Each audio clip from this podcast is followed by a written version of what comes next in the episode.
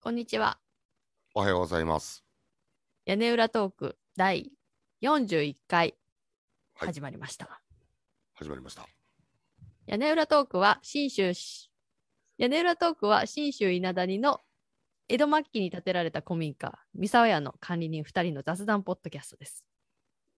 そうです。予定通り噛みました。うん、いいと思う。予定調和ってやつだね。まあイントロを入れてみました。うん。どうだろうな。どんな風に始まってるか。また聞いて確認します。わかりました。なんか、そこだけ取り直してそうな雰囲気あります けどね。ちょこちょこ取り直してるからね私。 さっきさ、はい。大ちゃんがズームに入った時に私、スマホいじってたじゃないですか。うん。なんかさっきたまたまね、ちょっと発見しちゃったことがあって、はい。それでおーって思ってたし、ちょっと一生懸命試してたんだけど、うん。何かっていうと、いつも買ってるオンラインスーパーがあって、はい。そこでたまたま見つけたワインがあってね。はい。でちょっと買ってみようかなって思って買ったんだけどうん。それが昨日飲んだら結構美味しくっておうそんなに高くないんだけど値段がおう10ドルちょっとぐらい11ドル2ドルだったかなうん。で、まあどういうワインなんだろうと思って今調べてたらうん。これ概要欄に入れとこうかなと思うんだけどうん。ちょっとおっ待すっておねっさんが映っとるな。そうそうそうおっさんが写ってるやつなんだけどねうん。調べてたらなんかこれ AR の仕組みが入ってるらしくってほう。えこれ私の興味ある AR かと思って おおおおおやるか。うん。 AR かと思っおてうおうでそしたら専用アプリがあってうん。それをダウンロードして見るうと、ん。うんこのこのラベルねワインの名前が19クライムスっていうはい。 19クライムスって書いてあるやつなんだけどうん。ラベルにおじさんが写ってて、はい。こう洋服の真ん中のところがちょっと開いたなんていうんだ白いなんていうんだろうこれ白い看板をこうひ、うん首に引っ掛けてるみたいな感じになそっうててそうだね。うん、で AR に対応してるって書いてあったからちょっうとん。早速アプリをダウンロードしてうん。見てたんだよねうん。そしたらなんかスマホをこのラベルにかざすとこの何だったかな忘れちゃったけどね 内容忘れちゃったなんか歴史とかかななんかそのストーリーかなんかが説明されててうん。大ちゃんにこれ見えんのかな Easter Monday, Ah. 1876. We made break for the このおじさんが話し出したこのお語り出したこれこれ語り出したああ、ああ、ああ。 Fremantle sex. これちょっと後であなんかさっき見てたら YouTube でもそれを撮ってる人がいたからそれをシェアしようかなあ、なるほどね。あのーそう、さっきさ、その、僕がズームインした時にさ、うんうん、なんかマイクじゃねえけど、何なんだあれはっていうのが今のワインボトルだったんだよ。今思い出して。ああ、そうそうそう。で多分そうだね、これだね。それをなんか見ながら、この画面越しにね、うん。スマホを見て、なんかちょっとなんか間抜けな顔してる、あやなさんを俺多分2分くらい見てたんだよ。 もうなんか AR だと思って真剣になった私見てたからさ、大ちゃんそがズームに入ってるの気づかなくてさ。そうで、さすがの俺もこのままなんかフェードアウトするのが一番これなんかひ 傷つくだろうなと思ったからさ、 おーいとかっつってさ、なんかさ、 言ったんだと思うんだけど。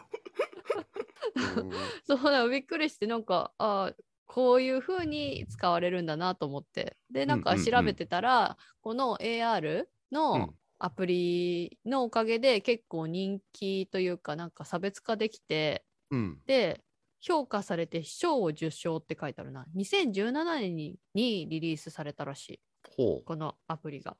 賞っていうのは何の賞なんだろうね。今見てるのは、うん。これ何のサイトだろうな。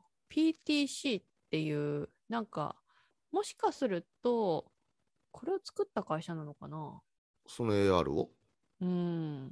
なんか、企業に対してソフトウェアとか、なんだろう、ん。テクノロジーを提供してるような、サポートしたりしてるような会社かなそれが賞を取ったってことそこの会社が。が、作ったのか何なのかしわかんないけどでもでもお客様事例って書いてあるからなんかここの AR あああのなるほどね。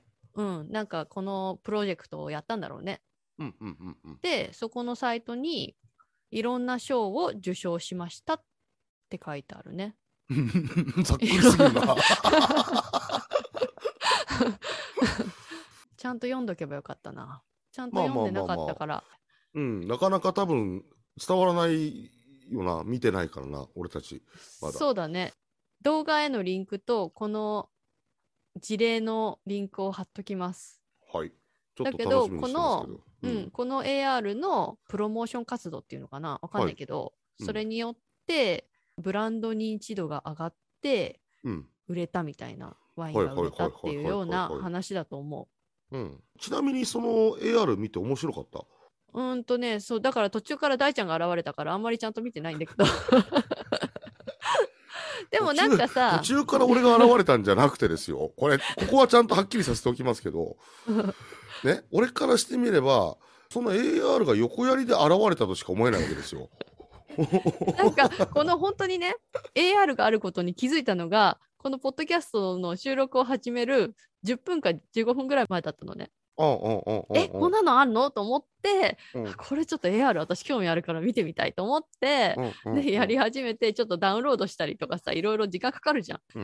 ん。 でとりあえずでも遅れないように Zoom だけ立ち上げとこうと思って立ち上げておいてで大ちゃんが車でちょっとやってたんだよね。 そしたら、うんうんうん普段はすぐ大ちゃん入るのに気づくんだけどうんうんついつい AR に夢中になっちゃってて。 いやいやだから俺気をつけようと思ったもん画面見てる時に第三者から見てるとこういう風に見てる面合わせするのちょっと気をつけよう俺も多分なってるだろうなとかってちょっと思 思ったもんちょっと見てなんかなんかねあのスマホに絶対気持ちを持ってかれてるのは分かったからとぼけた顔してたでしょ。とぼけたっていうかどっちかっていうと間抜けに近かったかも しらんとねえ、私。ゆる緩んでなんか。たうんそう、基本的にね、やっぱ前も言ったけど、口が半開きになっちゃうから、何も意識してないと。 だからちょっと意識して口を閉じるようにしとかないとね、恥ずかしいね。うんまあ、なんかちょっとでも、あ、面白いなと思って。はいはいはいはないんか、一回見て満足なんだけど、まあ話題にはなるよね。でもこれ多分お金かかってると思うな、作るの。ああそうん。でも成功すれば売り上げにもつながるし。ううんうんうんうんうんうんでもこういうのが溢れちゃうともう飽きちゃうよね。まあ、そうね。だから、うん早いもん勝ちみたいなものはあるよね。そうそうそう、うんそういうのはあると思うんう。でこれね思ったんだけどアプリをわざわざ専用アプリをダウンロードしなきゃいけないっていうのは結構ハードルが高いなって思う。高いね。うん、高いやっぱね、うんめんどくさいもん。でしかもこれオーストラリアだったかなどこの会社かわかんないけどやっぱ英語だからっていうのと多分まあ国を制限してるのかな多多分日本でも輸入して買えると思うんだけどねこのワインうんうんうん。あのアプリが私 iPhone だから Apple Store でダウンロードするんだけど、うん日本のアカウントだとダウンロードできなかった、ああ、そう。うんもうじゃあ Apple の US アカウントじゃないとダウンロードできない、そのワイン、日本に例えば輸入してもさ、うん、面白さは半減しちゃうわけだね。しちゃうね、うんだってわざわざさ US アカウント住んでなかったら持ってる人いないじゃんねいや、確かに。うんで私もいちいち切り替えるのめんどくさいんだよねいつもあ、そんな難しいのアカウント切り替えるのって。難しくはないんだけど、あパスワーじゃあド毎手間か回、うんうんそうかそうか覚えてないじゃん。そうだね。だから毎回し調べて、うん。切り替えてとかってやんなきゃいけないから、結構めんどくさいんだよね。まあ、そうだよね。うん、だから私みたいに興味ある人は違うけど、その、うん普通に生活してて AR に別に、あ、見れたらいいよぐらいな人がわざわざダウンロードしてみるかって言ったら、そうでもないと思う。まあ、だから、結局、その専用アプリとかさ、OS っていうのはそういうなんか、ハードル高くしちゃうよね。どうしたってそうだねね。うん。でも多分技術が上がれば、アプリをダウンロードしなくても見れるようになるとは思うんだよね。そのうち。うんうんうんうんうんうんなんか実際にサファリで見れば見れるっていうやつもあるからね。あそうだね前うん。それだったよねキノコのやつそうだサファリで見えたよねそうそうそう、私が前に作ったやつね。うんうんあの、iPhone のサファリで見れば、えっ、と、簡単に見れるっていううんのはあるし、なんかね、たまに家具とかのサイト見てるとあるんだけあど、ーはいはい。なんかこれから買おうと思ってる家具がどのぐらいのサイズか見てみないと分かんないからっていうので、うんうんうんうんそこのサイトに行くとうちの中にその拡張現実 AR ではいはいはいはいはいはい。家具が見れるっていうのはたまにあるけどねまあでもまだまだ多くはないよねまあでも作るのにお金かかるしじゃあそのワインは一番そこに広告費かかってるかな。どうだろうねかもしれないうん。でもそれで著名というかただのワインから AR の見れるワインになったっていうところでだいぶ差別化できたんじゃないそうだね。うんうん。あのワインだけは飲んでみるまでわからないからね。何が何だかね。そう種類結も多構すいぎろていね。ろ試すんだけど、うんやっぱさ同じ値段でも全然違うよね違うほん違うと違う。うん。うんでもこのナインティーンクライムスってやつ美味しかったよ美味しかったというか赤ワインなんだけどね、うんカベルネ・ソビニョンのうん。なんか飲みやすかったえー、最近ボックスの3リットルぐらい入ってるさ、うん、安いワインしか飲んでなかったから、うんうんうんうんうん。それに比べたらだいぶ美味しかったああそうんまあというわけでう。はい。本題に入るまでの雑談が長引きましたが今日はダチョウ部の話をしようと思ったんですよ。はい。ダッチオーブンうん。あの大ちゃんダチョウ分買ったじゃないですか。買いました。うん。どうですか調子は。いやー、調子いいよ。調子いいというか、ダッチオーブン使いすぎて、もうちょっとダッチオーブンが一回メンテナンスしないといけない感じになってきちゃってるけど。そのさ大ちゃんのダチョウ分ってうん。素材は何なの鉄。鉄。うん。で鉄だとやっぱメンテナンスしないと錆びちゃうんだよね。そう。すぐ錆びる。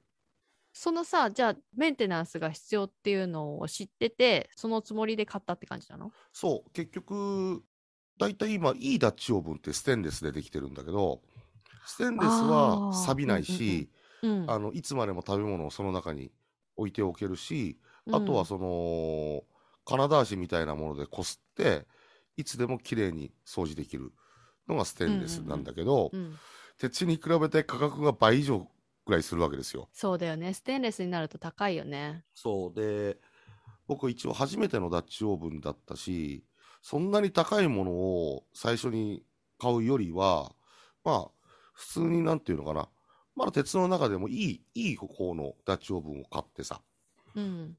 でもそうメンテナンスが結構大変サイズどのぐらいサイズは12インチ ?12 インチでいくらぐらいするの金額はね1万2 3 0 0 0じゃないかなああ、うんそのぐらいだったらまあでも買ってみようかなって気になるかも。でそのちなみに12インチっていうサイズはダッチオーブンの中でも大きい方のサイズで、とてもじゃないけど一人暮らしでその12インチのダッチオーブンを持ってそれで一人用の料理をするっていうサイズじゃない んだよ12インチってさ、うんセンチで言うといつもね忘れちゃうんだよね。私いまだになんかイインチとセンチのあのこっち全部そうだよねインチ表記じゃん。そうだだよかねら慣れなきゃいけないって思ってるんだけどいつもまだ慣れてないね。30センチ30 30.48だね、うんうんそうだね大きいね。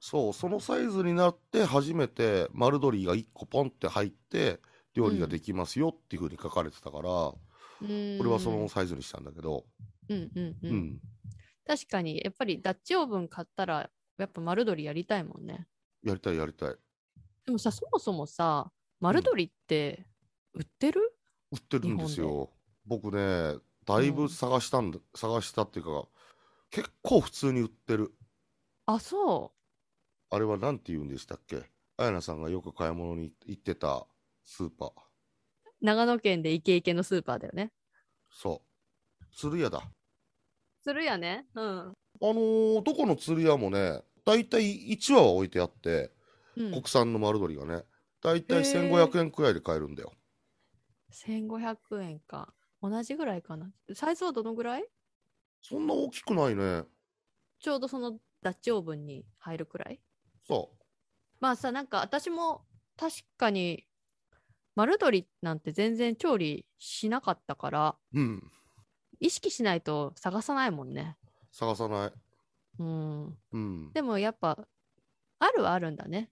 あるはある一応探せば。そう私もなんかその日本では全然丸鶏なんか調理しなかったから扱い方もわかんないと思ってたんだけどうん。こっちに来ると結構丸鶏普通に調理するうん。からうんうんうんうんおいっぱい売ってるんだよね種類も多いし、うん。で最初はなんかくれるって言ってもいらないって言ってるぐらいだったんだけどうん。一、回覚えたらあれ結構簡単にこう解体できるというかほうほうほうほうさばける。ねあのだいぶ丸鶏扱い慣れましたよえー、俺は、あのー解体はしないからね、そのままいダッチオーブンに入れちゃうからさ、うんうんちょっと興味あるな、そう言われると。うんうん三沢屋戻ったら解体ショーしよう か 丸鶏解体ショーいや、あのーぜひ、ね、解体ショーって言ってもほんとちっちゃいからねすぐだよねまあ、大体察しはつくよね。なんかね。 まあねまあ丸鶏の話はいいんですよ はいはいはいはいはい。で私はダッチオーブンの話をしたかったんだけどうん。前もも話したけどさダッチオーブンってうん。そもそも存在を知らなかったじゃん我々、そうだね。うんでもとりあえずキャンプで使うものだったみたいなイメージはあったでしょあったあったあっねた。うん。えで大ちゃんが興味持って買ってやっうん。てたから、うん。ああダッチオーブンかどういうものなんだろうなと思ってうん調べ始めて、私うも、ん。うん。でそしたら気づいたことがあってはい。なんかダッチオーブンとかって日本語で調べるとうん。だいたいキャンプの情報とかうん。あのキャンプで使う調理器具みたいな感じで、うんその鉄のやつがだいたい出てくるはいはいはいはい。なんか多分鉄の方が一般的なイメージだよねうん。そうだね。日本は多分そうだと思うよ。むしろ鉄以外のダッチオーブンが想像つかないもん。そういう話になると。うん、で私も最初なんかそれを聞いてたからうん。鉄のキャンプで使うう鍋のことをダッチオーブンっていうと思ってたんだよねうん。なんだけど英語でダッチオーブンって調べるとイメージ検索すると、うんなんかよく普通の料理で使うう、ん。ホーロー鍋はいはいはいはいはいはいはい。あのルクルーゼとかさ知ってる女性の料理する人にはこう憧れのブランドだったりするんだけどルクルーゼとか、ストーブとかそういうねホーロー鍋っていううんうんうん。カラフルなやつあるじゃんうん。分厚いうん。あれの写真がいっぱい出てきあてー。あれダッチオーブンってホーロー鍋なのと思ってうん。でよくよく調べていくとダッチオーブンってうん。そのキャンプ用とは限らないんだね。まあまあまあまあ、そうだよ。だって、うん、キャンプなんていうつもりでダッチオーブンを最初作ってないだろうなっていうのは想像はつくんだよ。うんうんうんうん。ただなんか多分今キャンプが流行ってるからってのもあるのかもしれないけどうん。なんかダッチオーブンイコールキャンプみたいなイメージないいなやん、となくそれでダッチオーブン買ってますよ、僕。そうだよねうん。だからそうダッチオーブンをちゃんと調べてみるとうん。そのダッチオーブンってうん。そもそもうん。分厚い金属製の蓋付きの鍋のことをダッチオーブンっはい。ていうらしいんだよね。あ、そうなんだ。うん。ウィキペディアで調べたんだけど、うん。ウィキペディアで日本語で調べると、はい。そのまま読むとね、分厚い金属製の蓋付き鍋のうち、蓋に炭火を乗せられるようにしたものの名称である。はい。アメリカ合衆国の西う部ん開拓時代などで使用されていたものが有名であるが、近年ではキャンプなどレジャーでの用途に使われることが多いと。なるほど。うん、って書いてあるんだけど英語の方を見たんだよねうん。ウィキペディアの。うん。そうすると結構さらに細かく書いてあるというかはいはいはいではこの英語をちょっと DeepL の翻訳かけたものを読みます。い。はい。そうするとダッチオーブンとはしっかりとした蓋のついた肉厚の調理鍋のことです。うん。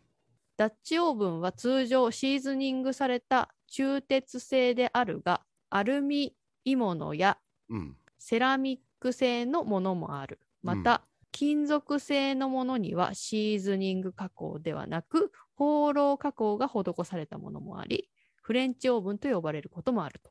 ほつまりはですよ、う。はい。よくある放浪鍋とか、うん大ちゃんが持ってる鉄製のダッチオーブンうん。とか、そういうのすべてひっくるめて、ダッチオーブンというか、うんうんうんうんうん。なるほど。俺の持ってるやつのグループだけがダッチオーブンじゃないってことだね。そうそうそう、そういうこと、うんそういうこと。うん。で、ルクルーゼンの放浪鍋も、まあ、うんダッチオーブンの一つといえば一つ。うん。で、ただ、何が違うかっていうと、その表面が、こはいはいはいはいはう、い。放浪加工されてる。うんうんうんうんうんうん。で、さらに、大ちゃんが言うさっき言ってたように、うん。ステンレス製うん。のものもあったりとかして、うん。なるほどね。すべてのそういう分厚い鍋の蓋がしっかり閉まるものっていうのを、多分ダッチオーブンって言ったなるほり、うん、他の言い方もあって、えっとね、そのフランス語でキャセロールって言ったりとか、うん。うんココットとかって呼ばれたりとかはいはい。するらしいんだけど、ほー。で、そうするとこう歴史を追いたくなるじゃないですか。うん。で、なんかね、結構私ちょっと興味があって調べたんだけど、うん。なかなかこうざっくりとここで説明するのは難しいんだけど、うん。私の理解をざっと説明するとうん。大元は多分ヨーロッパとかでこう調理器具としてうん。使われていたもうのん。うん。らしいんだよね。それで多分いろんな呼び方があったんだけど、それが植民地時代うんだったかな、うん。ヨーロッパからアメリカに人が渡ってきてはい。でその時に使われたその鍋うんっ。ていうのがこうどこでも使えるじゃんその、うんキャンプそうだね。しながらとかそういうところで使われていって、でただその生活のの中で使いやすいように形を変えていったものうん。が今のダッチオーブンと呼ばれるものになったというか、だからうんうんダうんッチオーブンって呼び方って多分アメリカで生まれたというかアメリカの呼び方っぽいんだよね。まあ、ダッチっていうのはもういかにもアメリカだからねえ。車のブランドでダッチっていうのもあるし、うん、うん。あのーダッチって違うよ。ダッチってもともとはオランダのとかそういう意味よ。えそうなのそうよ。じゃああの車のダッチは車のダッチは私知らないけど。オランダのみたいなのがダッチって意味なのえ、ちょっと待って。そうよ。そうだよ。そうだよ。ダッチ意味とかで調べるとオランダのって出てくるよ。あ、本当うん。だからそのダッチはどこから来たかっていうとそのオランダから来たかっていうふうに想像しがちなんだけどうん。なんかそこのねところは諸説あるらしくってはい。どうやってダッチと呼ばれるようになったかみたいなところは。でもオランダから直接ダッチが来たんじゃないみたいなことを書いてあったけどね。うん、だって、俺、愛読書が、これあ愛読書なんですよ。ダッチを。オーブン。 うん。うん。これはもう、カウボーイが教える万能鉄鍋料理って書いてあるからさ。うんうんうん。まあ、どっから持ってきたかは別としてだけどさ、うん、へえ、ダッチってオランダって意味なんだ。そう。で、ほうなぜダッチと呼ばれるようになったかはわからないけど、でも、その今の形、そのうん蓋がさ、ま、っすぐで、そ上にこう、炭を乗せられたりとか、うんいうふうに、いうな形になったのは多分、その植民地時代のアメリカでへー何カウボーイたちがなのかわかんないけどその頃にうんうんうんうんこうできていったっていうことらしいんだよね。うん、ほう、勉強になったわ。そうだからダッチオーブンイコールキャンプではないっていうことに私は結構びっくりして、なるほどね。でもね、やっぱり機能的なものがすごすぎて、うん煮るも焼くも揚げるもうん蒸すもできるからさ、うん、これ一個持ってくと何でもできますっていう世界なんだよね。ねえなんかうんう私んびっくりしたのがさそのピザも焼けるそうですってう、いううん、のがすごい興味あるどういう感じになるんだろうなと思ってどういう仕上がりにうまくできるのかなあーどのぐらいそこうだよねう難しいかとかさ試してみたいんだけどね、俺もね、ねえどのぐらい前に買ったんだっけ去年の12月頭くらいかな、買ったのはね。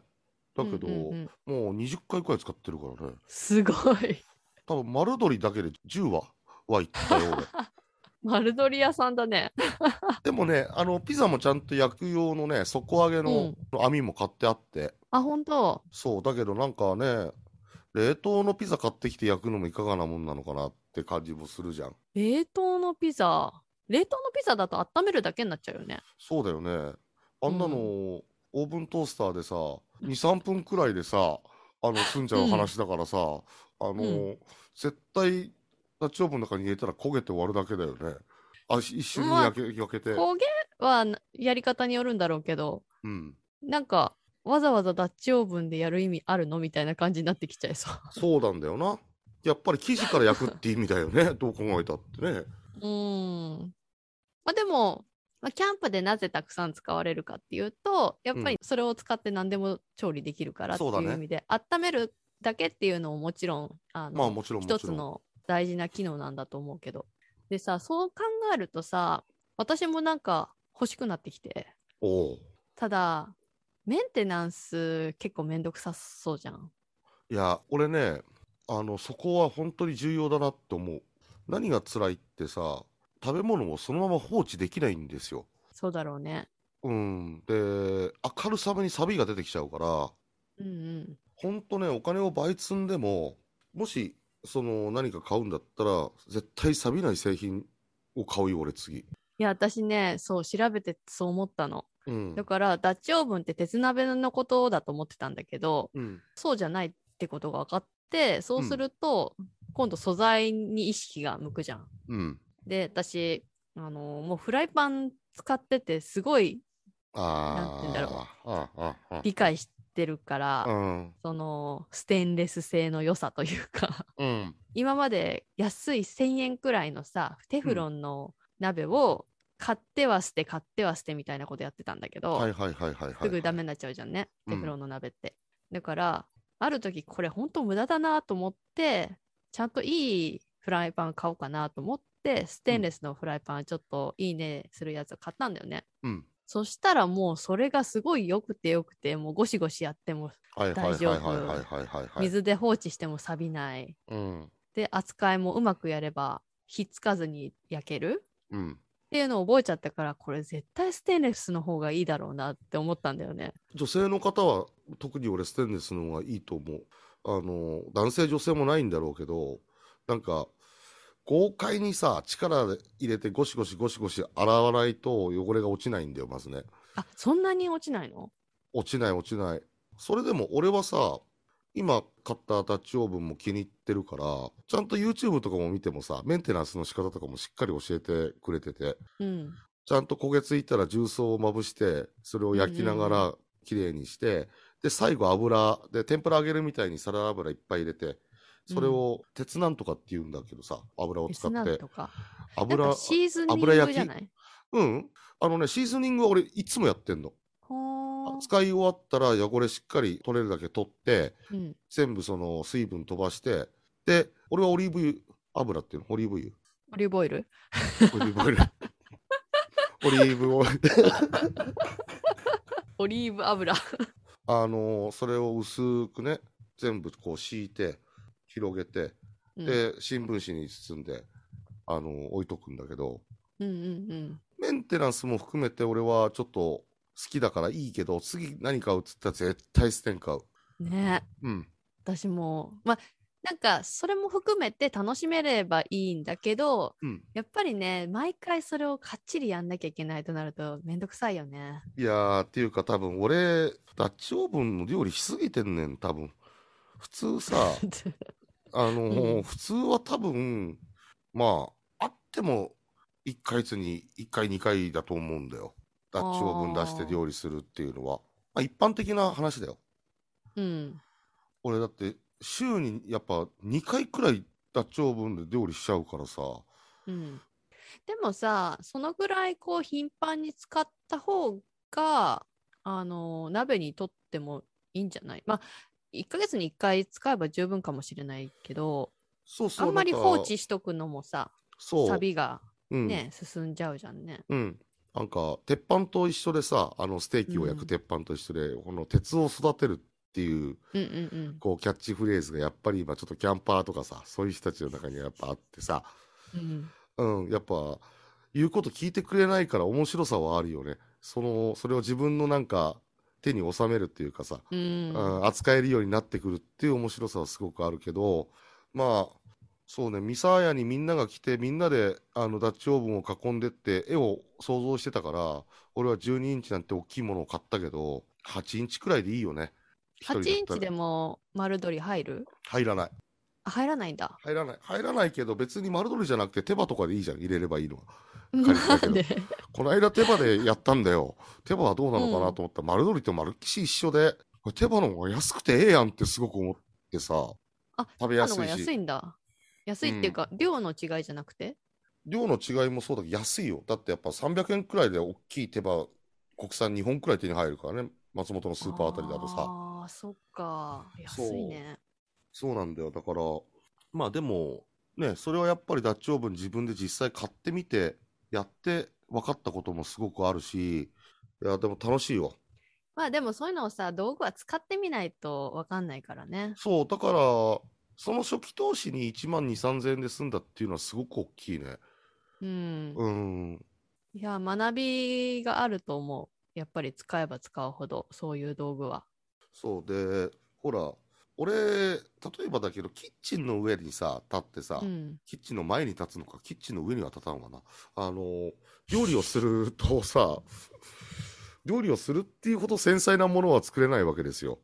料理できないからね。うんだけど、ダッチオーブンの前に立つとさ、豪快っていうところでかなりさ、ダッチオーブンって料理をごまかしてくれるんだよ。味もそうだし。見た目的にってこと見た目っていうか、なんか、男のなんか料理みたいなさ、あジャンールと男してはがそ料の理してるぞみたいな。そう、だから、豪快な料理だ。これはもう雰囲気で食べればもう超美味しいみたいなさ。まあ確かにそれはあるかも。うん。そうなんだよ。だから女性の場合はそうはいかないというか本当に主婦というか毎日料理作んなきゃいけないってなると、うんそんなねメンテナンスで鉄をねこうなんか綺麗に扱って育てるんだみたいなねそんなとこまでやってられないんだよね。ところが、今ね、日本のキャンプブームってうん何がすごいって、ニトリあたりがうんめちゃくちゃ格安のダッチオーブンを売り出したんですよ。へもえう1000円とか素材は2000円単位鉄。鉄でうん、だけど、へーレビューを見るとすごくやっぱり粗悪な鉄を使ってるからその価格で収まってるっていうそのとても安価なんだけど、でもなんかダッチオーブン知らない人からしてみればさねとりあえず入り口にできるじゃんそのその安いダッチオーブンだからうん、俺ちょっと買ってみようかなと思ってさちょっと小さめの最初の一個としては経験としていいかもね。そうでただそれもシーズニングとかちゃんとしなきゃいけないからさうん、うんだから女性の人はシーズニングなんか大変だと思うんだだから力が必要だからってことうん、力っていうか手間じゃんなんか洗ってさ綺麗にした後にまああた乾かして油塗ってしまってっていうのはさ、うん、なかなかだからそうだね。絶対ステンレスだよもしアイナさん買うんだったら、そう。多分私の場合はキャンプなんて本当に年に12回行くかどうかみたいな感じで、うんしかも庭があるわけじゃないからね今うんだから外でこう大ちゃんみたいに焚き火してうんこう料理するみたいな環境がないからうん多分、普段の調理で使える鍋の方がいいと思うんだよね。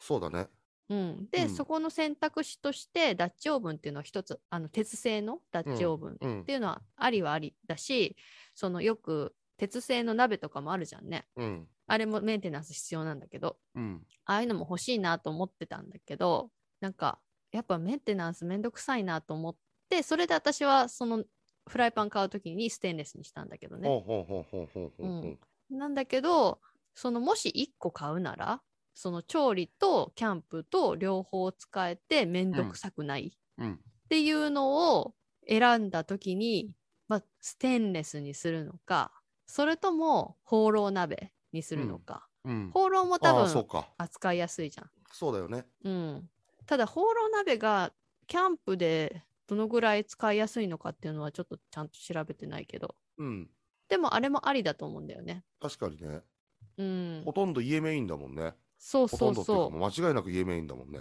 う。うん、だから家で使っててそれをそのままキャンプでも持っていけるみたいなうんうんうんうん感じだったら、ホーロー鍋でもいいんじゃないかなともちょっと思ってたんだけ全ど然 OK だねうん、うんまあでも根が張るしうちのキッチンって本当スペースがないので、うん。ちょっとね今一個大きい鍋を買うのは悩ましいなと思いつつまあね。